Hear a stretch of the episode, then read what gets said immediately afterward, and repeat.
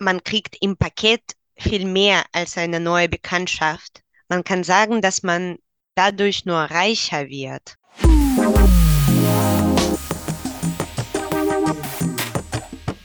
Salon 5. Hallo zusammen, ich bin Salon 5 Reporterin Vivi und in dieser Woche dreht sich alles um Sprache und Integration.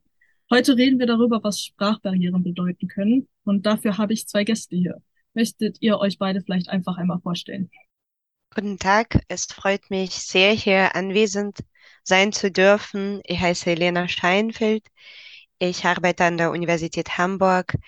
Ich leite das International Office an zwei Fakultäten für Austauschstudierende, die Betriebswirtschaftslehre oder Volkswirtschaftslehre oder Politik oder Sozialwissenschaften hier studieren. Und einige von diesen Studierenden, sie gehen selbst ins Ausland während des Studiums, machen dort eine Auslandserfahrung. Und genauso empfangen wir hier an diesen zwei Fakultäten Studierenden aus der ganzen Welt, die nach Hamburg kommen, um hier ein bisschen zu studieren und das Leben zu erkündigen.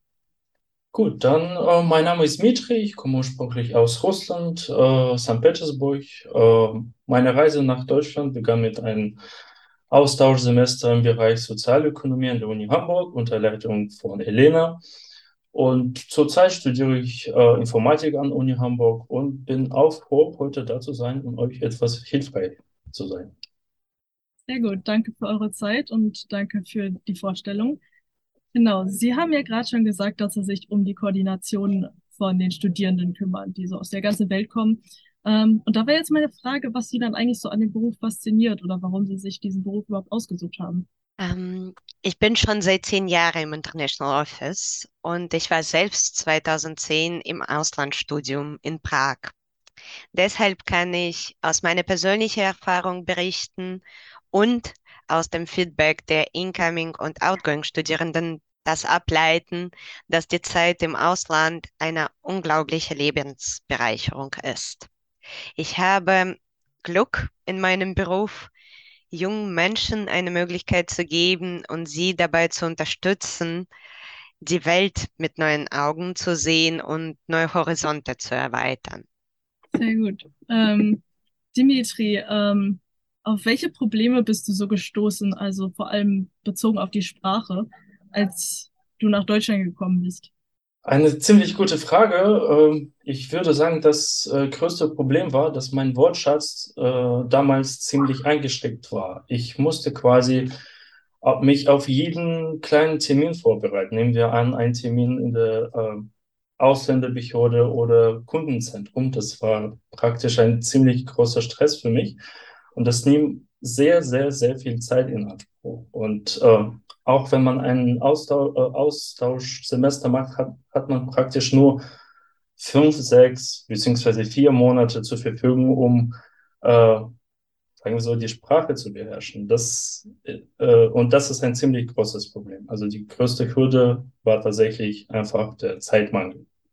Hm, das kann ich mir auf jeden Fall vorstellen. Vor allem, weil das wahrscheinlich den Alltag generell auch irgendwie schwieriger macht. Tatsächlich. Ähm, Gab es denn sonst irgendwelche Probleme, die so häufig im Alltag aufgekommen sind? Also ich würde sagen, das war einfach viel zu, einfache Sachen waren viel zu zeitaufwendig. Und äh, man will sich ja äh, schön äußern können, wie dass man zum Beispiel auf äh, eigene Muttersprache kann. Und äh, äh, auf Deutsch konnte ich das nicht am Anfang. Und äh, das hat mich auch ziemlich geärgert geärgert. Und äh, klar, mit Deutschkenntnissen hätte ich viel mehr Kontakte zu den deutschen Studierenden finden können, was eigentlich jetzt viel besser klappt, aber damals war es ziemlich kompliziert. Haben Sie mhm. vielleicht auch von anderen Studierenden, das wäre jetzt meine Frage an Sie noch gewesen, ob Sie vielleicht auch wahrscheinlich von anderen Studierenden gehört haben, was da die Probleme da waren? Ja, da wollte ich auch sogar schon ja. dazu was sagen. Was ich tatsächlich ganz häufig höre, was Deutsch als Fremdsprache angeht, ich habe das selbst erlebt, weil ich nach Deutschland mit 20 Jahren äh, zugezogen bin. Und das höre ich ganz häufig auch von Studierenden, dass wenn hier in Deutschland die Einheimischen hören, dass die Person nicht so gut oder nicht perfekt oder mit Akzent Deutsch spricht, dann fängt man sofort an, aus Nettigkeit und Freundlichkeit auf Englisch mit dieser Person zu sprechen. Das ist nett gemeint und das gestaltet die Konversation wahrscheinlich auch einfacher und beschleunigt sie. Aber dann haben die jungen Menschen keine Möglichkeit, Deutsch besser zu trainieren. Das ist so ein Teufelskreis. Und was natürlich in Deutschland anders ist als in anderen Ländern, ich würde das nicht als Problem nennen, aber das würde ich mit dem Begriff Eigenverantwortung beschreiben. Man muss äh, hier ja alles selbst planen im Studium. Man muss für komplett alle organisatorische Sachen die Verantwortung auf sich übernehmen. Man muss den Stundenplan selbst organisieren, man muss selbst sich disziplinieren und zu Vorlesungen täglich kommen, man muss eigene Lernzeit selbst bestimmen, Lerngruppen bilden. Und das ist ganz häufig ein zusätzlicher Stress für jüngere Menschen, die erst seit einem oder zwei Jahren aus der Schule frei sind und sie sind das immer noch nicht gewohnt. Und das alles in allem, das erhöht ein bisschen der Stresspegel. Auf jeden Fall, das kann ich mir gut vorstellen. Genau, ich stimme eigentlich ja. Jelena zu. Ich habe das tatsächlich heute das erste Mal seit wahrscheinlich ein oder zwei Jahren erlebt, dass äh, eine Person auf mein E-Mail auf, auf Englisch geantwortet hat, obwohl ich eigentlich meine Nachricht auf Deutsch verfasst habe. Das mag oft ziemlich verwirrend zu sein. Ähm, ich habe damit, äh, also ich gehe damit einfach äh, ziemlich einfach um. Und zwar, ich bitte die Person mit mir immer auf Deutsch zu sprechen, wenn ich das will. Und äh, normalerweise dann löse ich das Problem von alleine. Ich glaube, das ist sehr wichtig, dann da selber rauszufinden, wie man mit sowas umgeht. Vor allem im Alltag so. Vor allem jetzt so in, im Studium oder es gibt ja auch viele Schüler, die ja auch schon in der Schule ins Ausland gehen. Was bedeuten da eigentlich so genau diese Sprachbarrieren, die da aufkommen? Ähm, eine Sprachbarriere, das ist für die jungen Menschen und auch eigentlich für die erwachsenen Menschen, ähm, das ist ein Phänomen, ähm, der aus zwei Komponenten besteht. Das ist diese sprachliche Komponente, die uns fehlt. Das ist der fehlende Wortschatz oder dass wir uns mit grammatischen Strukturen nicht so gut kennen. Und das ist diese psychologische Seite oder psychische Barriere, die wir alle äh, tiefen drin in uns haben. Das heißt, sozusagen Angst, irgendwas falsch zu sagen oder falsch zu machen und dann dabei ausgelacht zu werden. Es gibt sogar ein Begriff dafür, für das, was wir als Menschen in einer neuen Umgebung erleben. Äh, das heißt Kulturschock. Das ist ein sehr bekannter Begriff oder Phänomen. Schon seit 50er Jahren wird das sehr tief erforscht. Bei diesem Kulturschockphänomen handelt es sich um eine Reihe von Ereignissen und Empfindungen, die aufgrund von Interaktion in einer neuen Kultur gemacht werden. Und ganz viele, auch meine Studierende und ich selbst bin auch dadurch, ganz viele beschreiben ihre erste Wochen im Ausland sehr ähnlich. Zuerst, das ist ja diese Eu Euphorie. Wow, alles ist super, alles ist klasse. Zuerst ist man super begeistert, euphorisch, sehr froh, man lernt ganz viele neue Menschen kennen.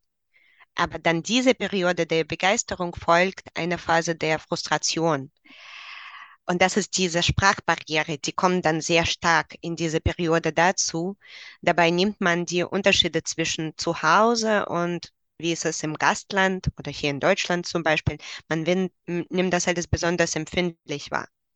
Man hat dann Heimweh, man fühlt Einsamkeit, manchmal ist man traurig, frustriert. Man denkt sowas wie, oh, das läuft ja hier komisch. Zum Beispiel in Deutschland spricht nicht jeder Englisch, aber man muss sich ja auch auf der Straße irgendwie verständigen. Und dann in der Zeit, wo man Deutsch sprechen möchte, dann kriegt man eine Antwort auf Englisch. Das ist natürlich sehr frustrierend für junge Menschen. Und dann, wenn diese erste Euphorie vorbei ist, dann braucht man wirklich etwas Geduld und Neugierde und Offenheit und Interesse und ein bisschen Selbstliebe und Selbstpflege, um sich von mehreren unbekannten und irreführenden Situationen im Alltag oder im Studium sich nicht frustrieren zu lassen.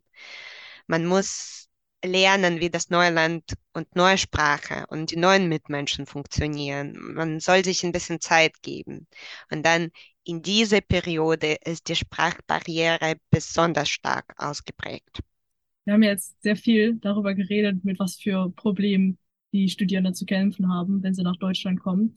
Wenn jetzt einer unserer Zuhörer sich denkt, okay, ich habe auch solche Leute in meinem Umfeld oder in meinem Freundeskreis vielleicht sogar, die noch Probleme mit der deutschen Sprache haben, was sind denn Ihre Tipps daran, wie man denen dann auch helfen kann?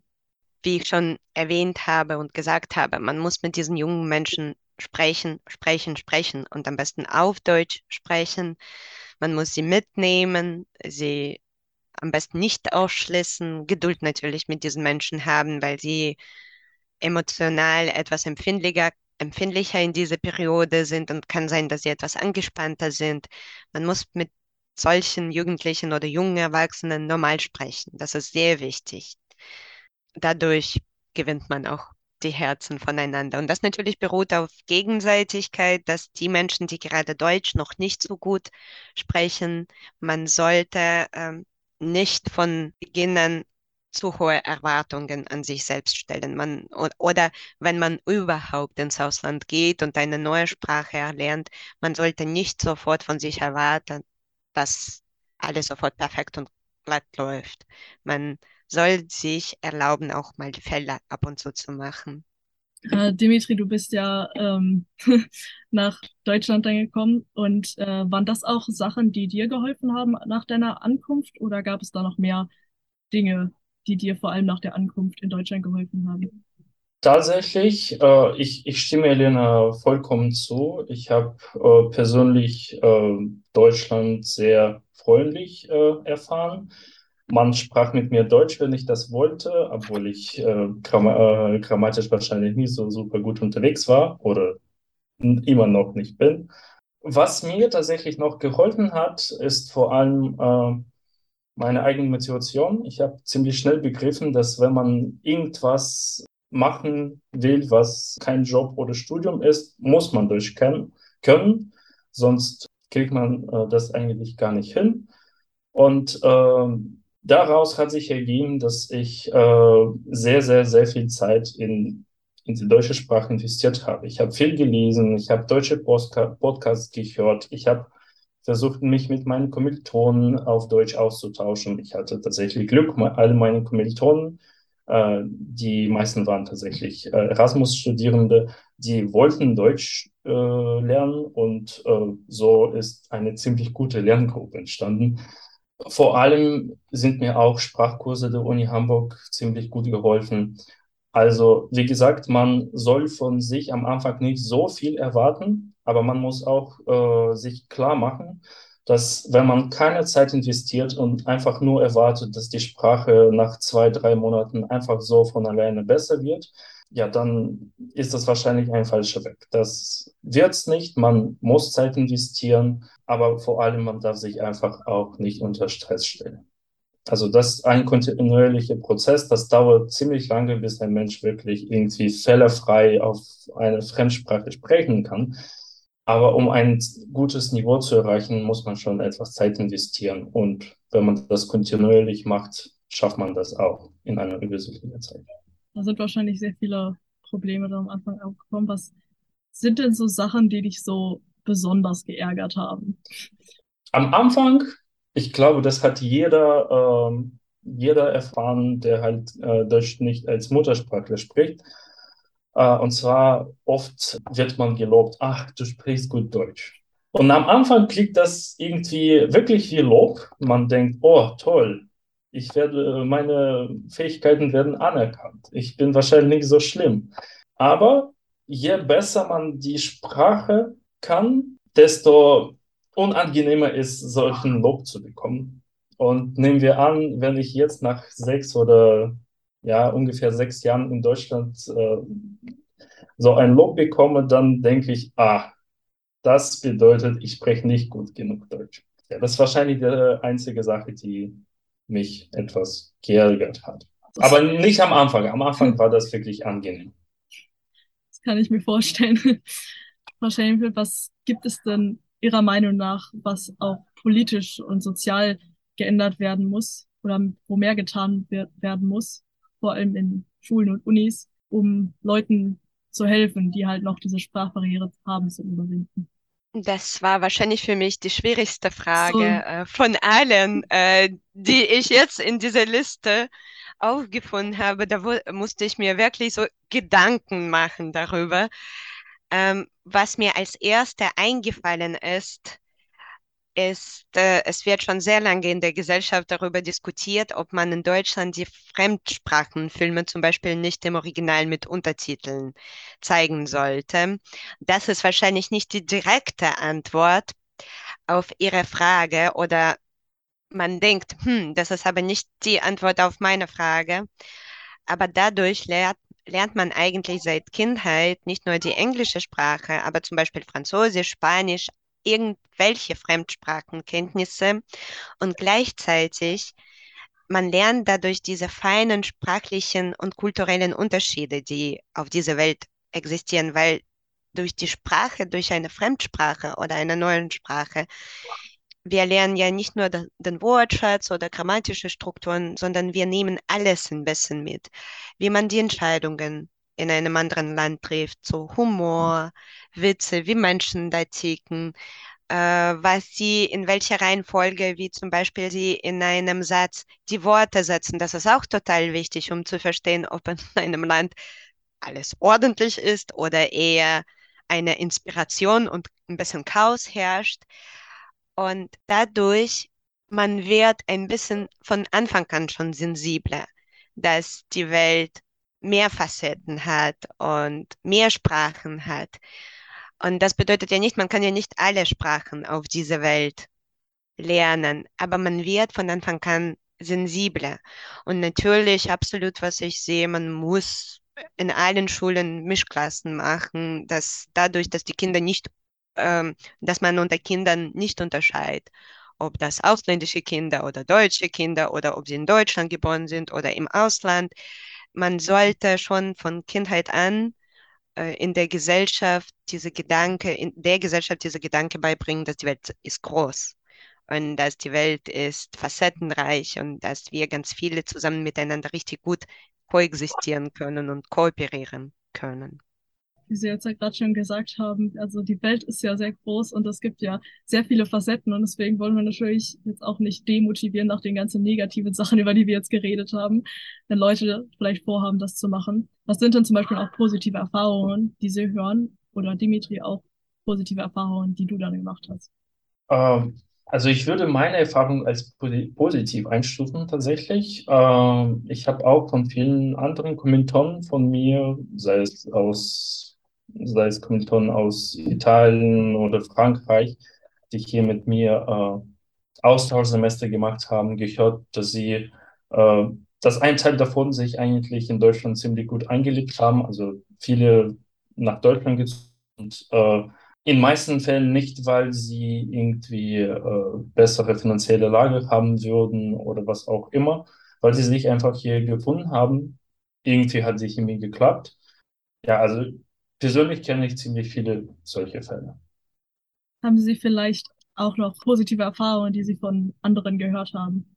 Ich habe sogar viel mehr positive Erfahrungen oder äh, viel häufiger habe ich ein positives Feedback gehört als ein negatives Feedback.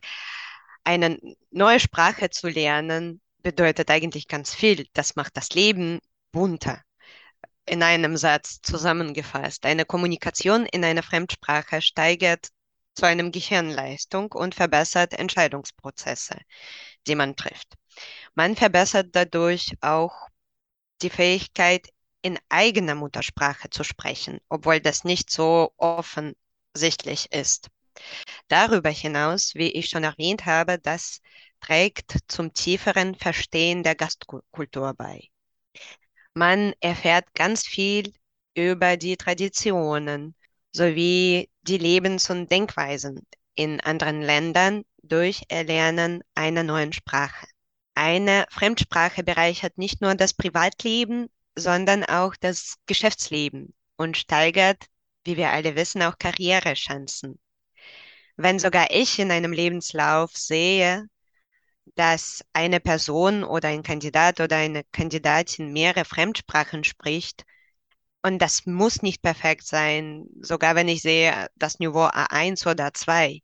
Da sagt schon sehr viel Positives über diese Person aus. dass diese Person neugierig ist, lebensfroh, dass diese Person hat keine Hemmung, neue Herausforderungen anzunehmen und interessiert sich nicht nur für das eigene, sondern auch für das Fremde. Es gibt ja sehr viel kulturelle und sprachliche Vielfalt, allein schon in Europa, muss man ja nicht mal auf die ganze Welt gucken. Was ist denn so für Sie der schönste Aspekt an dieser Vielfalt, die wir hier haben?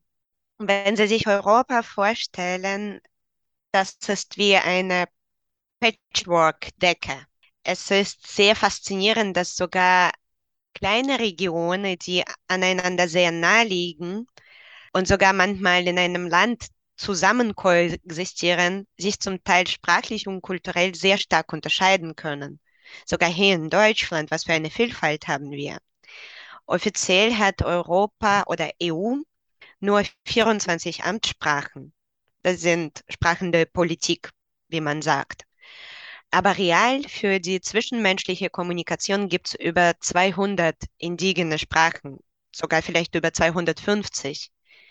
Aber das ist immer noch nicht alles, weil in Europa werden auch nicht nur, nicht nur europäische Sprachen gesprochen, sondern auch solche Sprachen wie Hindi, Arabisch, Chinesisch, Ukrainisch, Russisch etc. Ganz viele. Allein in London habe ich gelesen, da werden über 300 Sprachen gesprochen. Ist das nicht schön? Ist das nicht faszinierend? Und jede Sprache verbirgt in sich nicht nur phonetische und grammatische Strukturen, sondern auch Werte, Normen, kulturelle Phänomene, Prioritäten von Menschen, die diese Sprache beherrschen, Humor selbstverständlich, Witze. Wir alle sollten davon eigentlich begeistert sein, dass wir auf so einem kleinen Fleck das ist gar nicht so viel Fläche im Vergleich zum Rest der Welt, dass wir hier alle koexistieren und so toll auch miteinander auskommen können und voneinander noch lernen. Ja, jetzt haben Sie ja gerade schon gesagt, was wir voneinander lernen können. Ich greife das mal direkt auf. Was denken Sie denn, wie beide Seiten sozusagen am besten äh, von diesen, von dieser kulturellen Vielfalt profitieren können? Meiner Meinung nach, das Leben wird dadurch farbiger. Äh, wenn wir miteinander kommunizieren und besonders wenn wir mit einer Person kommunizieren, die aus einer neuen Kultur kommt, man kriegt im Paket viel mehr als eine neue Bekanntschaft. Da sind neue Sichtweisen auf das Leben, da sind neue Traditionen im Familienumfeld, das ist ein neuer Umgang mit Mitmenschen, neue Esskultur lernt man auch kennen. Man kann sagen, dass man dadurch nur reicher wird. Ich glaube, der Schlüssel oder für mich mein persönlicher Schlüssel ist, dass man nicht unbedingt die eigene Kultur und die neue Kultur miteinander vergleichen sollte, sondern dass man von den beiden Seiten das Beste lernt und mitnimmt. Und dann wird eigene Welt auch besser und dadurch profitiert man auch. Ich bleib mal direkt bei dem, bei dem Thema sozusagen. Ähm, und zwar übergebe ich jetzt mal das Wort an dich, Dimitri. Was war denn für dich das Tolle daran, sozusagen die Sprache nicht nur einfach zu lernen, sondern auch schon in dem Land zu lernen, wo sie gesprochen wird, also sie wirklich sozusagen zu leben, sage ich mal. Mein Auslandssemester an der Uni Hamburg war praktisch der erste dauerhafte Auslandsaufenthalt nach 19 Jahren Leben in Russland.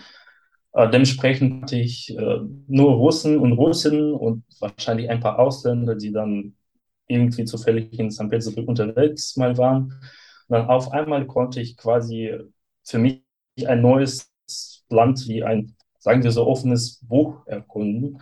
Ich konnte quasi sehen, was für Kontexte überhaupt da sind. Ich äh, konnte die Sprache viel natürlicher lernen. Also nehmen wir an, Redewendungen beziehungsweise Sprüche. Also im Russischen gibt es zum Beispiel auch ziemlich viele Sprüche, die keine Ausländer nachvollziehen kann.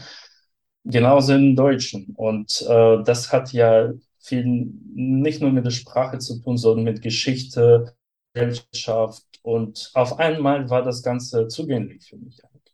Und äh, das ist an sich an ein sehr tolles Erlebnis. Man lernt sich etwas anders kennen man merkt dann sofort, dass, äh, dass, dass man sich anpassen soll, dass, äh, dass manchmal es stressig sein kann.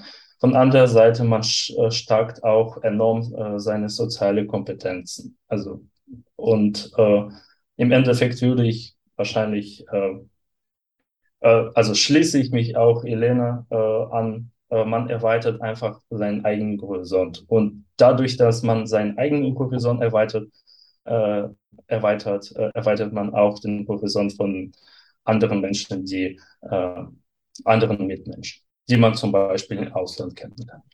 Ich glaube, das war eine sehr schöne Beschreibung. Und ich glaube, so kommen wir auch langsam zum Ende. Ich würde noch zum Ende euch beide fragen, was ihr den jungen Menschen raten wollen würdet, die so einen Auslandsaufenthalt machen wollen. Wahrscheinlich, vielleicht wollen Sie zuerst etwas dazu sagen.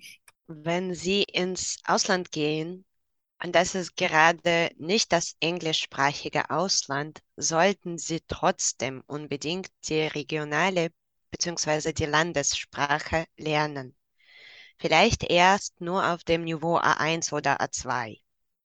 Glauben Sie mir, das öffnet für Sie definitiv mehrere versteckte Türen in die Landeskultur, in die Herzen der Menschen auch. Allein wenn man schon versucht, mit Einheimischen ihre eigene Sprache zu sprechen, in einem Café oder auf der Straße oder in einer Bar, dann gewinnt man sofort Sympathien.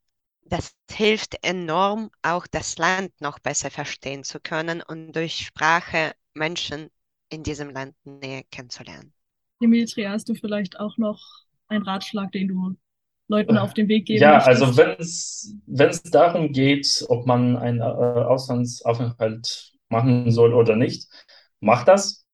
Das bringt viel mit sich, wie gerade Helene gesagt hat wie gesagt, man lernt sich einfach anders kennen, man entwickelt eine gewisse Ausdauer, Anpassungsmöglichkeit. Äh, man merkt dann nach zwei, drei Monaten, dass man irgendwie ein ganz anderes Niveau, was in Bezug auf soziale Kompetenzen äh, angeht, äh, gekommen ist.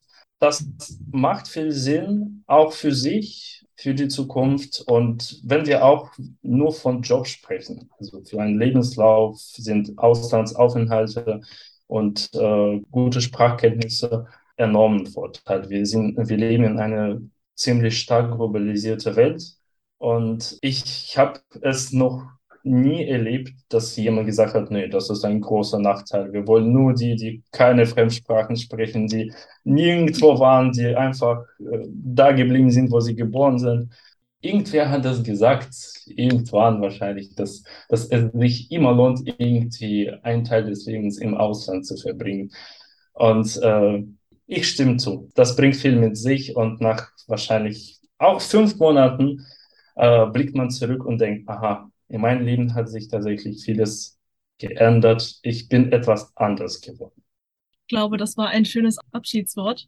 Ich glaube, jetzt haben wir alle ziemlich viel über Sprachbarrieren und über Auslandsaufenthalte gelernt und können wahrscheinlich auch einiges daraus mitnehmen. Auf jeden Fall danke für die Zeit von euch beiden. Ähm, es hat mich sehr gefreut und dass ich so viel von euch mitnehmen konnte und die Zuhörer hoffentlich auch. Wir bedanken uns auch, also ich persönlich. Vielen Dank für Ihre Einladung. Danke, dass Sie sich für das Thema interessieren. Und das freut uns sehr, dass junge Menschen dafür sehr interessieren. Lernen Sie unbedingt ein paar Fremdsprachen. Wie Dmitri schon gesagt hat, keiner hat sich darüber beschwert. Das war ein gutes Abschlusswort. Also dann Tschüss von mir und hört gerne in unseren anderen Podcasts rein und schaut auf Instagram und TikTok vorbei auf Salon 5